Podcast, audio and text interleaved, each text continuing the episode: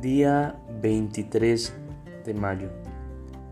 Domingo de Pentecostés. En nombre del Padre, del Hijo y del Espíritu Santo.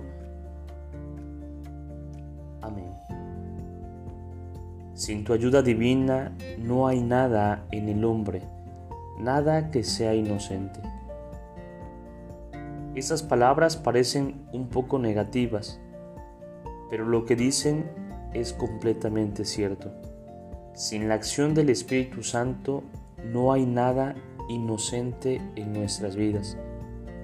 Es verdad que sin el Espíritu Santo podemos construir una casa o ganar dinero o dar un buen examen.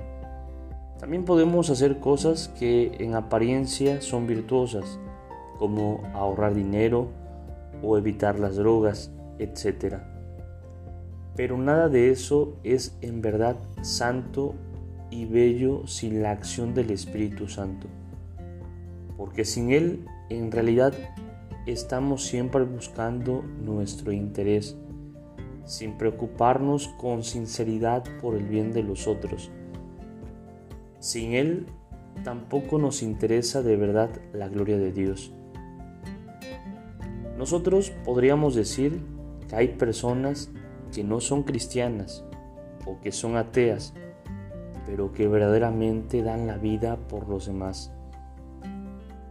Es posible, pero si eso de verdad es sincero y generoso, es porque en ellos está actuando el Espíritu Santo.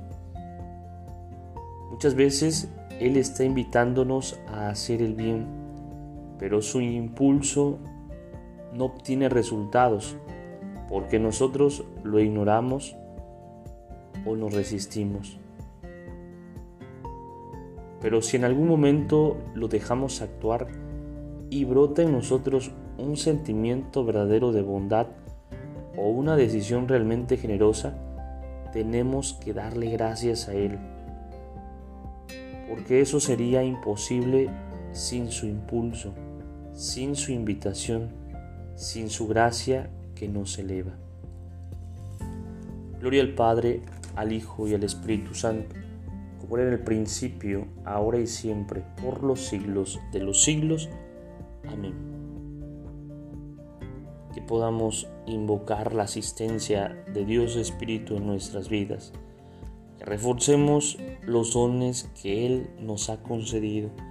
Que lo pongamos al servicio de los demás. Espíritu Santo, fuente de luz, ilumínanos.